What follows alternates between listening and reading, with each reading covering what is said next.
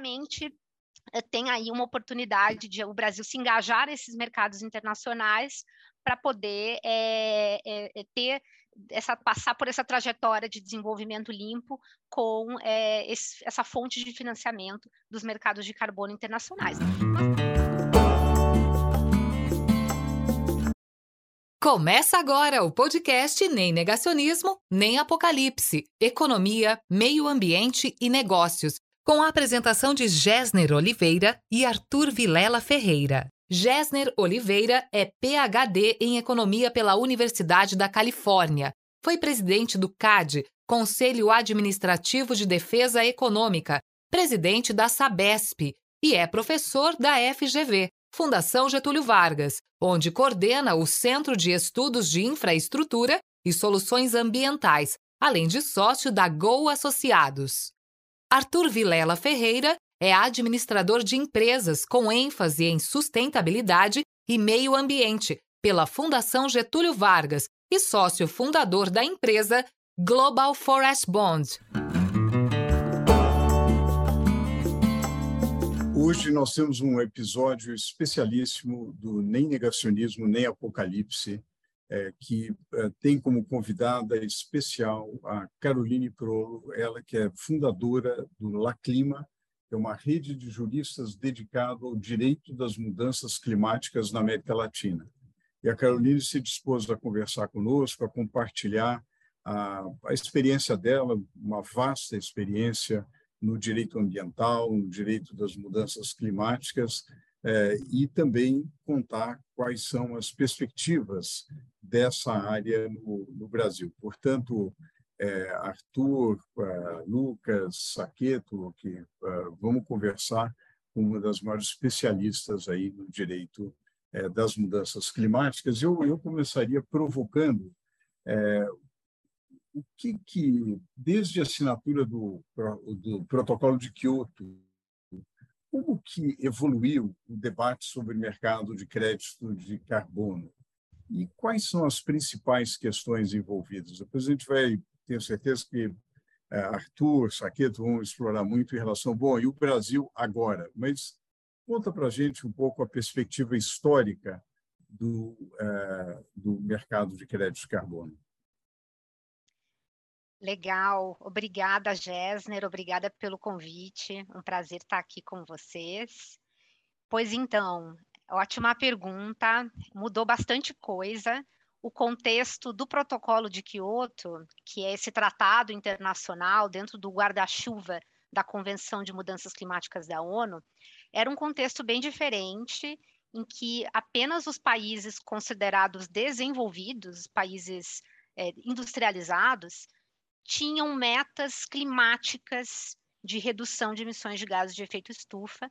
e naquela ocasião eles podiam cumprir essas metas com créditos de carbono que eram gerados uh, a partir de um mecanismo criado dentro do protocolo de Quioto, o chamado mecanismo de desenvolvimento limpo. Então, é, esses projetos eram realizados em países em desenvolvimento e eram certificados dentro desse programa, e, portanto, esses créditos podiam ser usados para os países desenvolvidos cumprirem as suas metas dentro do protocolo de Quioto.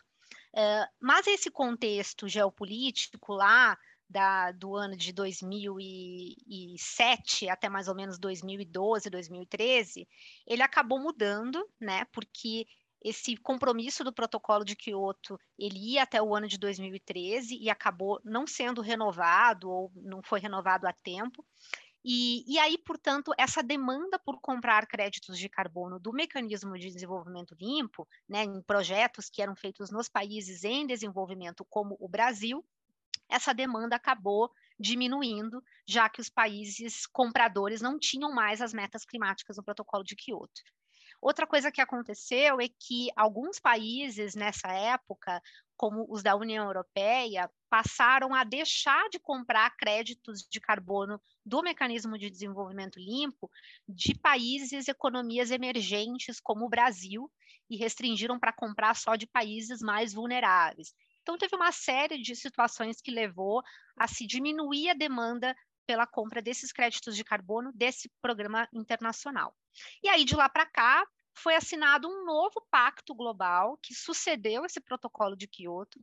veio a ser o famoso Acordo de Paris. Né? E esse Acordo de Paris ele traz metas climáticas tanto para países desenvolvidos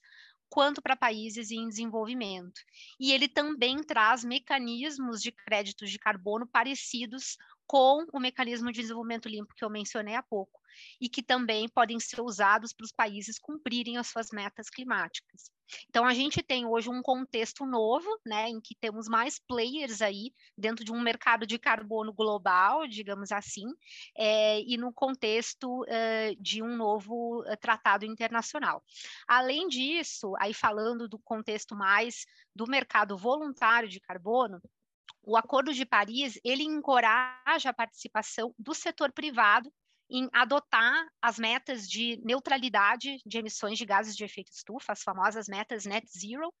é, o que passou então a movimentar um, um, mercado voluntário de carbono, ou seja, o mercado de compra de créditos de carbono por empresas que querem é, compensar suas emissões de gases de efeito estufa e mitigar os seus impactos climáticos. Caroline, você falou agora essa palavra, esse termo, né, mercados voluntários. Você poderia explicar mais ou menos o que, que são esses mercados voluntários, os, como eles se diferenciam dos mercados regulados, principalmente olhando para carbono? Com certeza, essa é uma distinção muito importante. A diferença é basicamente, é, enfim, tem, tem muitas, né? Mas para simplificar, é, a gente pode dizer que a diferença é basicamente em termos de obrigatoriedade da participação no mercado. Então, o que a gente chama de mercado regulado de carbono, na verdade, é um mercado compulsório de carbono estabelecido pelo governo, um mercado que obriga os agentes regulados, né, os setores regulados ali da indústria, a terem uma permissão de carbono ou a comprarem créditos de carbono para justificar as suas emissões. O mercado voluntário é o mercado que se estabelece a partir de uma demanda voluntária de empresas que não têm nenhuma obrigação legal de limitar ou de compensar as suas emissões de gases de efeito estufa, mas se propõem a fazer isso é, por meio de políticas corporativas de sustentabilidade, por aderirem a compromissos voluntários é, no mercado.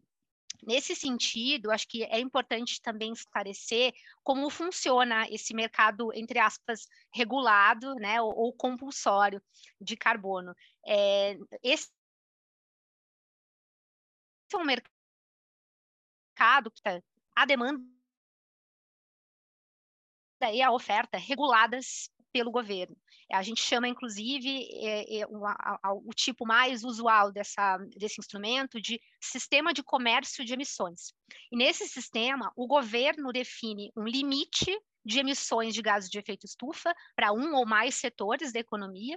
e distribui permissões de emissões de gases de efeito estufa equivalentes a esse, a esse cap, né, esse limite.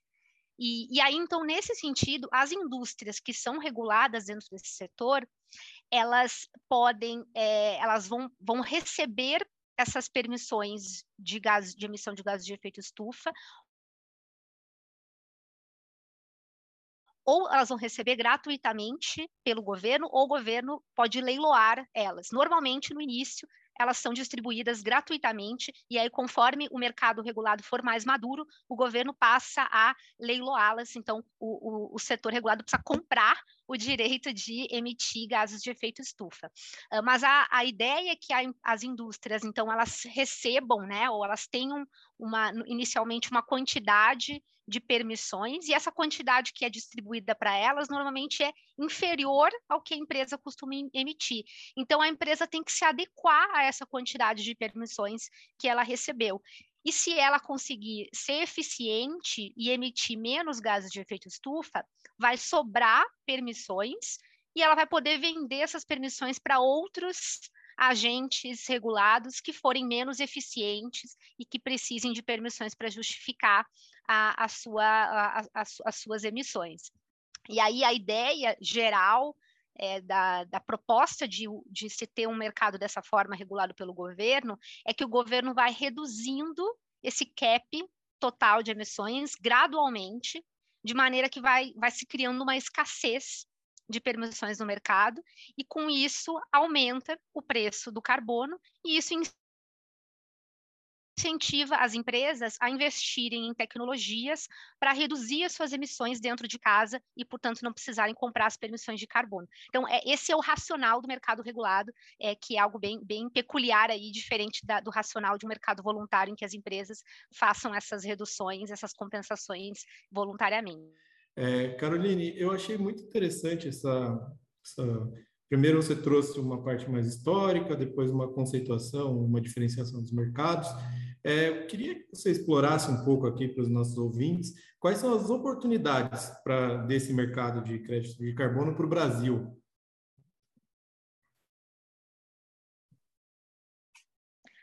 Perfeito.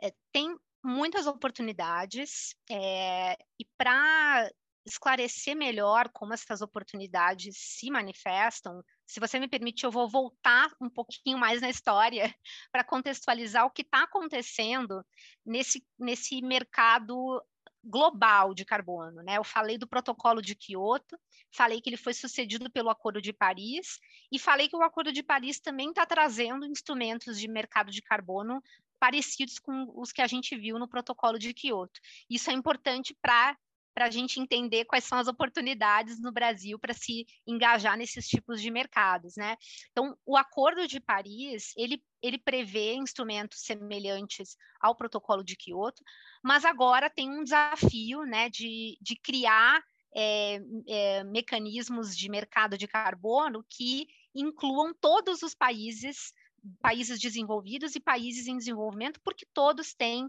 metas climáticas, as chamadas NDCs, as contribuições nacionalmente determinadas, né, que, que, que são essencialmente as metas climáticas dos países no Acordo de Paris. Então, agora todo mundo tem uma meta climática e, portanto, é, todo mundo pode participar desse mercado de carbono para comprar e vender créditos de carbono para cumprir essas suas metas climáticas. E aí tem desafios enormes de se estabelecer regras que sejam ao mesmo tempo rigorosas é, e ao mesmo tempo assegurem que todos os países podem participar, inclusive aqueles países mais pobres e aqueles que não têm experiência, nem, nem infraestrutura, nem capacidade técnica né, para participar de mercados de carbono. Então, agora a gente tem um contexto novo em que o, os países, inclusive o Brasil, uh, passam a participar de uma forma mais uh, obrigada aí, né, mais uh, é, é, limitada em termos das suas próprias metas climáticas. E, é, e, isso é importante porque para o Brasil poder se engajar nesse mercado, ele vai ter que fazer essas essas transferências de, de, créditos de carbono, essas oportunidades, conversarem com as suas próprias metas climáticas. Né? Então, tem que só vai poder vender crédito de carbono se a gente estiver cumprindo a nossa meta climática, senão a gente vai precisar desse crédito de carbono para para cumprir a obrigação da meta climática no, no Acordo de Paris. Então, esse contexto é importante de se entender para a gente conseguir identificar quais são as oportunidades que existem aqui, né? E, e, e nesse sentido, só para fazer também um, um, uma relação com a, a pergunta anterior, é, em que eu falei de mercado voluntário e mercado compulsório, o mercado do Acordo de Paris é uma espécie de mercado compulsório também, porque a gente está falando de países envolvidos que têm compromissos uh, dentro do Acordo de Paris, são compromissos que são assumidos e, e, monitorados dentro desse tratado internacional que é o Acordo de Paris. Então, a gente tem uh, também esse grande mercado compulsório aí dos países membros do Acordo de Paris. E aí, a sua pergunta, quais são as oportunidades, né? O Brasil é, tem, ao mesmo tempo em que a gente fala muito em, em oportunidades por causa né, da, das riquezas naturais aí do Brasil e que, é, e que tem um valor aí de um, de um novo ativo é, na, na, nessa nova economia é, do, desse novo capitalismo aí é, é, em busca do desenvolvimento sustentável, mas isso também representa desafios, né, de, de, de, garantir que a gente vai conseguir manter esses ativos, né? Então, são, são desafios de descarbonização ou de desenvolvimento limpo e sustentável, e que são enormes por causa das dimensões do Brasil e dessa nossa necessidade, então, de nessas dimensões proteger as nossas florestas, é, transformar a, a agropecuária é, em uma prática de baixo carbono, né, porque o setor de uso da terra no Brasil é um dos é o maior emissor de gases de efeito estufa, eh, mas também tem os desafios de promover uma transição energética é, que que né, que está aí se ameaçando de ficar cada vez é, menos limpa essa nossa matriz uh, por conta da, do avanço do uso da, de combustíveis fósseis na, na matriz energética, mas isso tudo num contexto de uma demanda crescente e da necessidade de se universalizar o, o acesso à, à energia, né? E todas essas atividades que eu descrevi para vocês poderiam ser financiadas pelo mercado de carbono compulsório internacional. É, claramente eh, tem aí uma oportunidade de o Brasil se engajar nesses mercados internacionais para poder é, é, ter essa, passar por essa trajetória de desenvolvimento limpo com é, esse, essa fonte de financiamento dos mercados de carbono internacionais. Mas também do ponto de vista do mercado voluntário, é, há oportunidades de se ter essas atividades financiadas pelo setor privado, dentro desses compromissos voluntários que estão sendo assumidos e que também estão sendo fiscalizados pelo mercado, por, por uh, entidades de autorregulação, por iniciativas internacionais. Então, também uh, existe aí uma crescente demanda uh, por, por compra de créditos de carbono do setor privado, pelo setor privado e que também pode ser uma, uma possibilidade de, de, de fonte de financiamento aí para essas atividades é, de desenvolvimento limpo no Brasil. É, Caroline, é, assim, pensando é, do ponto de vista dos de empresários de diferentes segmentos, né, tanto em, em, pequenos, médios, grandes empresas, é, se você fosse se você fosse é, aconselhar a empreendedoras e empreendedores a, a, respeito de como é, aproveitar essas oportunidades. Quer dizer, qual, qual que é um roteiro para uma empresa que olha, sei lá, uma empresa de resíduos sólidos, uma empresa de água, é, ou, ou mesmo uma empresa na indústria de transformação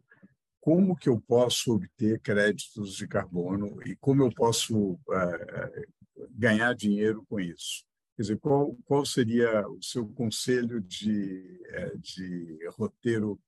para essas empresas? Ah, excelente. Acho que são perguntas diferentes, né? Como uma empresa pode endereçar a sua, as suas emissões de gases de efeito estufa, né, se descarbonizar, é, e, e, portanto, isso muitas vezes vai envolver comprar créditos de carbono, né? E aí acho que tem uma outra vertente que é como ela pode se engajar em, em negócios de, de gerar créditos de carbono ou ativos né, de descarbonização, como ela pode produzir, gerar valor né, numa economia que, que, que, que se estabeleça de baixo carbono. E é, então assim, vou começar pela primeira abordagem, é, porque é interessante que saiu recentemente uma recomendação de uma dessas entidades aí que está tentando autorregular o mercado voluntário de carbono, que chama VCMI, é, Voluntary Carbon Markets Integrity Initiative, é, e eles fizeram recentemente, pra, um, é, divulgaram para consulta pública um documento em que eles orientam empresas que, que querem comprar créditos de carbono para para compensar suas emissões, para atender políticas é, de sustentabilidade. E, e eles orientam como essas empresas podem fazer isso com integridade e, e, e de um jeito que seja realmente útil para a atmosfera, né? que a gente efetivamente possa reduzir as emissões e descarbonizar o planeta. Então, essas orientações deles passam por, primeiro, a empresa aderir a, um compromisso robusto mesmo é, em termos de neutralização de emissões de gases de efeito estufa. E para aderir a um compromisso desses, a gente está falando de compromissos que são dados por é, grandes, por, por, instituições sérias que estão promovendo essa agenda. O exemplo mais é, relevante delas é a iniciativa Science Based Targets, que é uma iniciativa, inclusive, do Pacto Global da ONU, entre outros atores. É, então, tem aí alguns guidelines né, de como a empresa pode uh, fazer um compromisso formal né, de, de, neutralização das suas emissões. E para fazer esse compromisso, a empresa precisa se comprometer, antes de mais nada, a reduzir as próprias emissões. Então, ela vai ter que mensurar suas emissões de gás de efeito estufa, identificar quais são as oportunidades de reduzir as emissões da sua operação, e naquilo que for é, que ela não conseguir reduzir no, no curto ou médio prazo, é, aí é, tem lugar comprar créditos de carbono para compensação dessas emissões chamadas residuais. Então, esse é um primeiro passo. Para a empresa comprar crédito de carbono, antes ela precisa fazer a lição de casa e reduzir as emissões o máximo que ela puder é, para demonstrar aí que ela está se descarbonizando efetivamente. Uh, depois, a orientação é que, uma vez que ela vá comprar créditos de carbono no mercado, ela tem que comprar créditos considerados de alta qualidade, e aí essa iniciativa propõe vários critérios aí a serem considerados. Na verdade, é, é, os critérios ainda estão sendo um pouco mais aprofundados por uma, uma iniciativa irmã que está fazendo esse trabalho, mas, mas em linhas gerais a ideia é que, é, que se compre créditos que tenham alta qualidade de, em termos de é, é critérios de adicionalidade, de, é, de um, que sejam realmente mensurados com base em, em uma auditoria de terceira parte, que sigam metodologias criteriosas de, de, de estándares sérios. Então, tem algumas recomendações básicas para garantir que esses créditos de carbono que eh, a empresa está comprando, eles realmente foram emitidos com a, o, a, os melhores estándares aí de integridade. E, por fim, a empresa precisa ser transparente em relação a isso. Então, ela tem que demonstrar nos seus relatórios de sustentabilidade ou relatórios semelhantes exatamente qual foi a, a, a, política de descarbonização que ela adotou, como é que essa, essa política se, é, se manifesta ao longo do tempo, qual é o papel dos créditos de carbono nisso, e aí identificar a origem desses créditos de carbono é, e, e, exatamente é, é qual, é, qual, é o papel que ele teve na, na, na sua descarbonização. E, inclusive, essa iniciativa vai avaliar as empresas e vai ranqueá-las com base nesses critérios. Então, acho que, assim, é, tentando também objetivar a sua pergunta, é, do ponto de vista de uma empresa que quer se descarbonizar, enquanto ela não precisar fazer isso, né, por obrigação legal, mas uma empresa que quiser fazer isso voluntariamente, ela precisa, antes de mais nada, ter uma, uma, uma política, né, uma estratégia de descarbonização, ela tem que ter um plano ela precisa é, é, identificar, mapear suas emissões, esses potenciais de redução de emissão, e estabelecer uma governança, é, né, tem que vai ter que montar um time com especialistas, treinar as suas equipes, né, fazer uma, criar uma governança que, que permita que essas, se tenha os alinhamentos necessários em todos os níveis da empresa, para internalizar essa política e ela conseguir entregar nesse compromisso que ela fez, né? Daí a empresa gerar negócios de créditos de carbono, é, isso também é claro que é possível, principalmente num contexto em que ela tenha feito esse, esse plano de descarbonização e ela identifique que ela conseguiu, uh, conseguiu gerenciar suas emissões e ainda é, com oportunidades de gerar negócios para vender esses créditos de carbono para outros players uh, do seu setor ou, ou, de outros setores. E tem muitas empresas que estão fazendo isso hoje, tem é, tanto que estão criando soluções uh, de, do ponto de vista de projetos de carbono, quanto soluções de infraestrutura mesmo de mercado, né, de, de se criar é, soluções tecnológicas para se rastrear ali o, o, o, crédito de carbono, para se, se monitorar as, é, as, uh, o, as áreas de, de floresta que estão sendo conservadas e que está se evitando desmatar, o que também é uma possibilidade de, de projeto de crédito de carbono. Então, é, tem uma série de, de possibilidades aí de, de as empresas inovarem né, nessa nova economia aí da, de baixo carbono e criarem negócios que, que atendam essa demanda de créditos de carbono e que também é, é, possam ser remunerados aí pela sua característica de, de, de, de baixo carbono. E a tendência é que é, nessa nova economia a gente tenha cada vez mais uh, dinheiro para essas coisas, né? Os investidores estão cada vez mais atentos a, a, colocar o seu dinheiro em oportunidades de negócio que sejam uh, boas para o planeta. Então, é, né, quanto, quanto mais players aí engajados nisso a gente tiver, players sérios, empresas que tragam soluções inovadoras e, e úteis para esse novo mercado, é, a tendência é que isso ganhe escala e, e, se torne se torne a realidade, se torne a, a regra, né? E não mais a talvez a, a, inovação e sim a, o, o novo normal. Muito bem, eu, a gente uh, poderia ter muito mais questões, talvez duas questões finais aí, Arthur e Saqueto. Arthur. É, Caroline, acho que eu só queria aproveitar seu conhecimento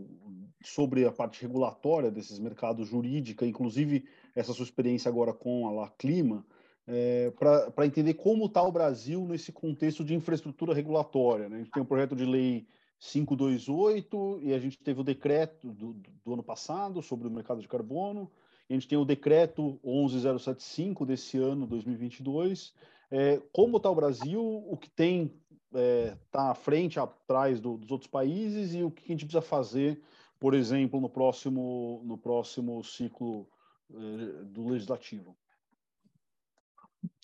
Ah, excelente. Acho que a gente tem, de fato, como você mencionou, algumas iniciativas de regulamentação de mercados de carbono no Brasil, é, de regulação de mercados de carbono no Brasil, algumas em tramitação ainda. Hoje nós temos pelo menos três projetos de lei no Congresso, um da Câmara e dois do Senado, tudo isso em menos de dois anos é, surgiu, então dá para ver que tem um apetite grande do, do legislador brasileiro em, em, em, criar algum tipo de mercado de carbono, ou regular algum tipo de mercado de carbono, e a gente teve esse decreto de lei, é, esse decreto é, 11.075 de 2022, que, que, que regulamentou a política nacional de mudanças climáticas. Mas acho que antes, só para responder rapidamente sobre o contexto do Brasil na, no, no cenário internacional é, é algo bastante novo para países em desenvolvimento, né? Acho que os países que já têm alguma regulação de mercado de carbono é, são países desenvolvidos que fizeram isso muito por causa do protocolo de Kyoto, né? Porque eles tinham metas climáticas no protocolo de Kyoto, então eles tiveram ali que de alguma forma regulamentar, é, controlar o seu, ou melhor, acho que a melhor palavra é gerenciar o seu orçamento de carbono, né? Eles assumiram compromissos internacionais, então eles significa que eles tinham uma meta ali a cumprir e uma quantidade de carbono que eles podiam emitir. Então, fazer um mercado regulado, como o, o sistema de comércio de emissões que eu mencionei, é uma ferramenta para um, um, um país é, que tem esses compromissos internacionais para que ele possa gerenciar o seu orçamento de carbono, seu, as suas metas climáticas. Então, um, mas como eu disse, como o Brasil e muitas e as economias, os países em desenvolvimento, eles passaram a ter essa obrigação, essa meta climática internacional somente com o Acordo de Paris em 2015, a verdade é que o, o, o mundo em desenvolvimento está agora passando a, a, a olhar para essa questão de, de ter uma legislação de mercado de carbono, né? E então a gente tem algumas experiências na, aqui na América Latina, é, no México, na Colômbia, tem alguma tem, tem imposto de carbono de, de, de, na Argentina, no Chile, então tem algumas tentativas, estão acontecendo mais recentemente o Brasil é, ainda não chegou a, a, a, a regulamentar com, com, a mesma robustez, mas está começando claramente a, fazer isso agora, e o decreto esse foi um, um primeiro passo, né? Mas acho que é, o, o, o, projeto de lei, para falar pela ordem, né? O que começou foi o, foram esses projetos de lei, vieram antes desse decreto, então a gente teve no, no nosso Congresso uh, iniciativas para para criar algum ambiente de regulação de mercados de carbono. E o que tem de interessante aí, acho que falando principalmente esse projeto de lei 528 de 2021 da Câmara, é, é, a gente ter aí uma abordagem bem ampla que não só cria um mercado compulsório né, de, de permissões de carbono aí para setores é, regulados, como também cria um espaço de, de registro público de créditos de carbono do mercado voluntário. Então, é uma, é uma legislação que, que, se vingar, ela vai também, de alguma forma, uh, uh, criar um ambiente regulatório favorável, ou pelo menos ela se propõe a fazer isso, um ambiente regulatório favorável para os mercados voluntários, é, e, enfim, e, e também é, fazer com que o, o, governo tenha algum tipo de é, de, de, intervenção aí nesses mercados para assegurar a integridade, credibilidade e outras questões importantes. Mas acho que o, o, problema desse projeto de lei, dos projetos de lei que estão tramitando ainda, é que eles, acho que muito por questões políticas, né, é difícil você fazer uma política dessas que, que potencialmente né, poderia gerar alguma necessidade de adaptação pelas indústrias reguladas, é que esses projetos projetos de lei eles não chegam a definir exatamente quais são os setores uh, regulados. Né? A gente não sabe exatamente quem é que vai ter que é, é, ter permissão de carbono para emitir gases de efeito estufa. E então, há muitas coisas importantes para a certeza jurídica né, dos impactos desse projeto de lei ainda não tão claras e vão, vão ficar para ser definidas depois em uma regulamentação posterior e aí a gente sabe que é, é um espaço menos, uh, é, menos uh, transparente aí de, de desenvolvimento dessas normas importantes com impacto importante na economia. Então, acho que a, a, a, é muito positivo que a gente tenha isso sendo discutido nesse âmbito de lei, né, de, de ter uma, um, esse peso mesmo é, de ser uma, uma lei que vai determinar novas práticas, uma, um novo mercado mesmo, né, é, no entanto, uh, essa, esses projetos de lei que estão aí não têm uh, todos, todas as informações necessárias para para a gente entender quais vão ser as repercussões deles. E aí, com relação ao decreto, é, esse decreto com certeza teve um, um, um, papel importante em também propor esse espaço de registro público de projetos de carbono uh, brasileiros, ele chega também a, a, a, entrar nessa seara, é, e, e, também ele, ele se propõe a, a, a, de alguma forma, é, regulamentar metas setoriais de emissões de gases de efeito estufa, com base numa previsão que já existia na Política Nacional de Mudanças Climáticas de 2009. Mas esse decreto, não dá para dizer que ele cria um mercado compulsório na, na, forma que nós vimos antes, né? Com, ele não tem ali uh, um, um, formato de, de, de estabelecimento de regras que permitam ao governo ter algum tipo de controle